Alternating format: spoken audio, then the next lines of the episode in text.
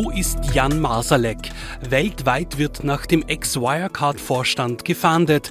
Laut letzten Informationen soll sich dieser mit Hilfe eines früheren Verfassungsschützers nach Russland abgesetzt haben. Fest steht, seit fast zwei Jahren fehlt von Marsalek jede Spur. Erst jüngst hat das Landgericht München die Jahresabschlüsse des Skandalkonzerns Wirecard für nichtig erklärt. Dutzende Millionen könnten nun von Aktionären zurückverlangt werden. Die Sachlage wird immer brisanter, vom einstigen Chef fehlt weiter jede Spur. Wo ist der Ex-Wirecard-Chef und welche Verbindungen hatte er zu Geheimdiensten? Und dazu jetzt bei mir zum Profiltalk im Studio Michael Nickbasch, Profiljournalist und Herausgeber Christian Reiner. Schön, dass ihr da seid. Michael, ich starte mit dir. Warum ist denn dieser Wirecard-Fall, der jetzt äh, schon zwei Jahre zurückliegt, da die Bombe geplatzt ist, so brisant?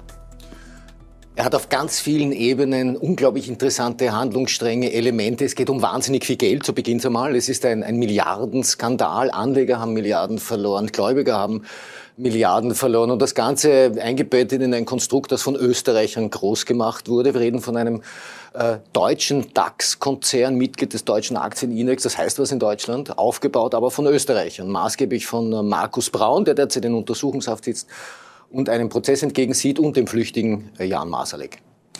Du kennst Markus Braun, du hast ihn mal kennengelernt. Was ist so dein Eindruck? Was, was sagst du über ihn? Bei Kennen muss man ja immer vorsichtig sein. Die Wahrheit ist, äh, er hatte das Büro angrenzend oder eigentlich einige Stockwerke über dem Profilbüro im zweiten Bezirk. Das heißt, wir fuhren wöchentlich mit Markus Braun im Lift. Anfangs wusste ich nicht, wer er war. Dann haben wir da irgendwann mal gegoogelt, weil er wirkte irgendwie wie ein schüchterner oder jedenfalls sehr zurückhaltender Mensch. Das heißt, Eindruck deckt sich ein bisschen von dem mit dem, was, was, was öffentlich über ihn gesagt wird, nämlich, dass er äh, zurückhaltend war, nicht sehr öffentlich war, anders als Jan Masalek, über den da jetzt einiges bekannt wurde. Ich habe keinen persönlichen Eindruck äh, von ihm. Aber so wie der Michael Nickbasch gesagt hat, die Geschichte ist, ist auf allen Ebenen spannend und weil es zwei Österreicher sind und weil das berühmte, bekannte Ernst Young Wirtschaftsprüfungsunternehmen das alles nicht darstellen konnte und im Endeffekt es Journalistinnen oder einem Journalisten oder mehreren Journalisten zu danken ist, dass das Ganze äh, rauskam. Es wäre schon irgendwann mal explodiert, aber erst durch Whistleblower äh, aus Singapur und durch die Financial Times und einige anderen Medien, Medien auch ist das Ganze publik geworden und der Konzern zu Fall geraten. Dan McCrum hat den Fall aufgedeckt, er hat auch ein Buch geschrieben darüber und äh, ihr habt im Profil jetzt ein Interview mit ihm. Ganz genau, also aus Anlass äh, des zweiten Jahrestages der Pleite, also das Ding ist im Juni 2020 äh, kollabiert, hat äh, Dan McCrum jetzt ein Buch veröffentlicht, das in deutscher Sprache erscheint. Und wir hatten Gelegenheit, mit ihm zu sprechen. Meine Kollegin Christina Hippmeier hat das gemacht und es war durchaus spannend zu sehen, wie dieser Mann gegen viele Widerstände also er hat sich ja de facto mit dem gesamten deutschen Finanzestablishment angelegt zu der Zeit. Ja, die deutsche Finanzaufsicht war hinter ihm her, es wurden Anzeigen erstattet, es wurde ermittelt gegen ihn, medienrechtliche Vorbringungen gab es seitens von Wirecard. Also er war da wirklich im, im Feuer und er hat durchgehalten, sehr beeindruckend und äh, so gesehen ist es maßgeblich ihm geschuldet, dass wir äh, diesen Skandal in der Form erleben durften, wobei durften bin mir gar nicht sicher, ob das das richtige Verb ist. Mhm. Ich, traf, ich traf vor einigen Tagen völlig zufällig in, in, in Bangkok die Whistleblower, nämlich ein, ein Mitarbeiter oder Head der, der, der, Rechtsabteilung und dessen Mutter, die wiederum den FT-Journalisten äh, gefüttert haben. Das Ganze ist bekannt. Die haben sich geoutet oder er hat sich geoutet als Whistleblower und der hat auch geschildert, wie wie groß die Widerstände waren, dass das niemand hören wollte, dass die deutsche Bankenaufsicht es nicht hören wollte, dass im Unternehmen alle weggeschaut haben und auch die Art und Weise, wie er und seine Mutter bedroht wurden. Also wie, wie in einem Krimi. Äh, vor dem Haus äh, stand ein Auto mit zwei Männern drinnen, über Wochen und, und, und. Und bis heute bekommt dieser Mann zum Beispiel in, in Singapur keinen Job und arbeitet jetzt in, in, in Thailand für, eine Krypto, für ein Kryptounternehmen. Die große Frage ist ja, wie konnte das alles passieren? Wie konnte das alles an allen Prüfern vorbeigeschleust werden? Dieses gigantische Lügenkonstrukt, das die beiden ja auch aufgebaut haben, eben Braun und, und Masalek. War das ein Generalversagen von allen, die da an prüfenden Instanzen zugegen waren? Wir sind immer schnell mit dem Begriff Generalversagen, Systemversagen. Mhm. Genau das Gleiche haben wir auch im Fall der Kommerzialbank Mattersburg äh, erlebt, deren äh, Pleite sich jetzt auch zum zweiten Mal jährt. Ähm, auch hier Kontrollversagen quer durch alle Instanzen. Also wir haben einen Aufsichtsrat, der seine Arbeit nicht sauber gemacht hat. Wir haben Wirtschaftsprüfer, die nicht sauber gearbeitet haben. Wir haben eine Finanzaufsicht, die nicht sauber gearbeitet hat. Und wenn man Fragen stellt, wie das passieren konnte, landet man immer bei der Antwort, dass sich die eine Seite zu sehr auf die andere verlassen hat. Niemand fühlt sich jetzt äh, ähm, in einer Komplettverantwortung sozusagen. Jeder sagt, ne, ich hätte wohl, wenn die anderen. Und so wird der Ball hin und her geschoben. Und so kann es auch immer wieder passieren, weil wir haben dieses Problem mit dem Systemversagen schon bei der Hypo Alpe Adria diskutiert. Ja, und das war 2009. Und wir haben es davor auch schon diskutiert. Und das passiert immer wieder. Menschen machen Fehler. Und Menschen sind feig. Also jetzt aus 30 Jahren sind wahrscheinlich mehr gemeinsamen äh, äh, Wirtschaftsinvestigativjournalismus, also bei dir mehr, bei mir weniger. Menschen sind feig und es will keiner derjenige sein, der dann genauer hinschaut, weil dessen oder deren Job dann natürlich unmittelbar mal gefährdet ist, wenn man sich unbeliebt macht im System, im Unternehmen. Die Leute schauen auch sehr aktiv weg. Und dann sind wir natürlich auch bei den Journalistinnen und Journalisten. Also Dan McCrum beschreibt das auch in dem Interview. Er sagt auf die Frage, wie das denn seinem Empfinden nach war, dass auch die deutsche Presse war nicht begeistert von seinen Enthüllungen, ganz und gar nicht.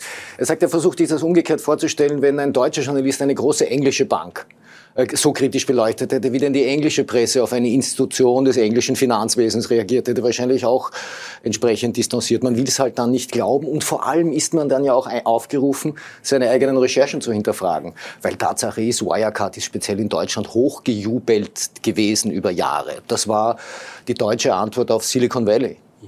Jetzt haben wir es im Beitrag gerade gesehen, eben auch Jan Masalek, der ist weg. Offenbar hat er sich vermutlich nach Russland abgesetzt, nichts Genaues weiß man.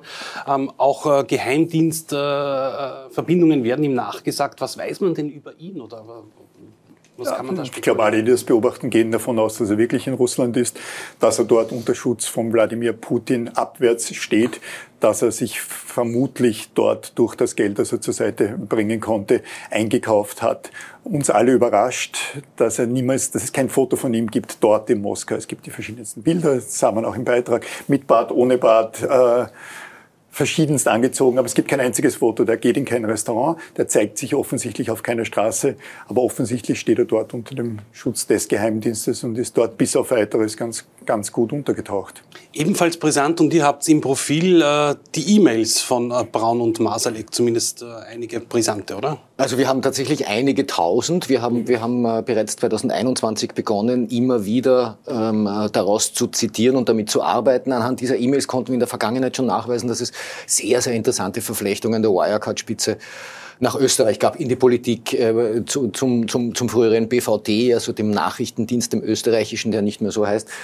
Ähm, ähm, und diese E-Mails zeigen auch den, den, den, den ganz normalen Wahnsinn Wirecard. Also wie sich gerade Braun und Masalek zu einem Zeitpunkt, dass dieses Konstrukt schon auseinanderzufallen begann, noch mit sehr merkwürdigen Dingen beschäftigt hatten, wie, wie zum Beispiel beim Braun. Da ging es oft einmal auch um teure Weine und Gemälde. Und man hat sich gefragt, also die, die, die Ernsthaftigkeit der Situation steht oft in keinem Zusammenhang mit dem Inhalt dieser Mails. Ja. Die sind ab, ab, absurd ähm, äh, banal auch. Mhm. Jetzt auch noch spannend natürlich für alle Anleger, die jetzt vielleicht vor Millionenforderungen stehen, äh, Rückzahlungen. Ist das möglich? Vermutlich nicht besonders viel Geld da sein, das zurück, äh, zurückzuholen ist, auf das man zugreifen kann. Ich weiß nicht, ob du mehr, mehr darüber weißt. Üblicherweise sind das dann Minisummen, die zurückgebracht werden. Außer es gäbe schuldhaftes Verhalten bei einer größeren Bank, dann, dann, dann wird es spannend. Also das ist rechtlich, es ist ja auch kompliziert, von so vielen tausend Menschen, äh, tausenden Menschen Dividenden zurückzufordern, ähm, mhm. die ja jeweils dann nicht so viele bekommen haben. Also wir reden ja von vielen Kleinanlegern, mhm. die jeweils sehr kleine Anteile hatten und nicht von einigen wenigen großen. Mhm. Ja. Also das, das wird nicht, wenn, wenn es passiert, nicht ohne Aufwand sein. Es ist auch nicht ganz unheikel, weil dem Aktionär, es gibt ja dazu jetzt ein Gerichtsurteil, das das theoretisch möglich machte, mhm. äh, den Aktionären da was wegzunehmen, Jahre danach die ohnehin schon geschädigt sind, weil mhm. sie ja, wenn sie noch Aktionäre waren, alles verloren haben, ähm, wird, äh, wird sicher nicht unproblematisch. Schauen wir, ob er es wirklich macht, der Wasserverwalter. Was ist der spannende Aspekt im neuen Profil? Von welchen Blickpunkten schaut ihr drauf auf den Wirecard-Skandal? Journalistischen Blickpunkten. Ich glaube, das Spannendste daran ist, ich habe es vor, zuvor schon gesagt, ohne Journalistinnen oder Journalisten äh, wäre dieser Fall nicht zu diesem Zeitpunkt äh, äh aufge, auf, aufgearbeitet worden und es wäre nicht explodiert, hätte Jahre länger gedauert. Ja, möglich wäre sogar die Wirecard hat ja mal versucht, die Deutsche Bank zu übernehmen. Vermutlich hatten Marsalek und, und, und, und Braun auch gehofft, dass man da in, in diesem oder einem ähnlichen Deal alles hätte verstecken können. Aber Journalismus ist wichtig. Äh, wir sind oft Teil, gerade Michael Nickbasch und Stefan Melicher sind oft Teil dieses investigativen ähm, Konstruktsnetzwerkes. Und in diesem Fall zeigt sich, dass die Financial Times äh, notwendig war, um, um Dinge aufzudecken, die andere nicht wahrhaben wollten. Wunderbar. Dankeschön euch beiden. Schauen Sie rein ins neue Profil, wie auch bei uns. Vielen Dank fürs Zusehen. Bis zum nächsten Mal.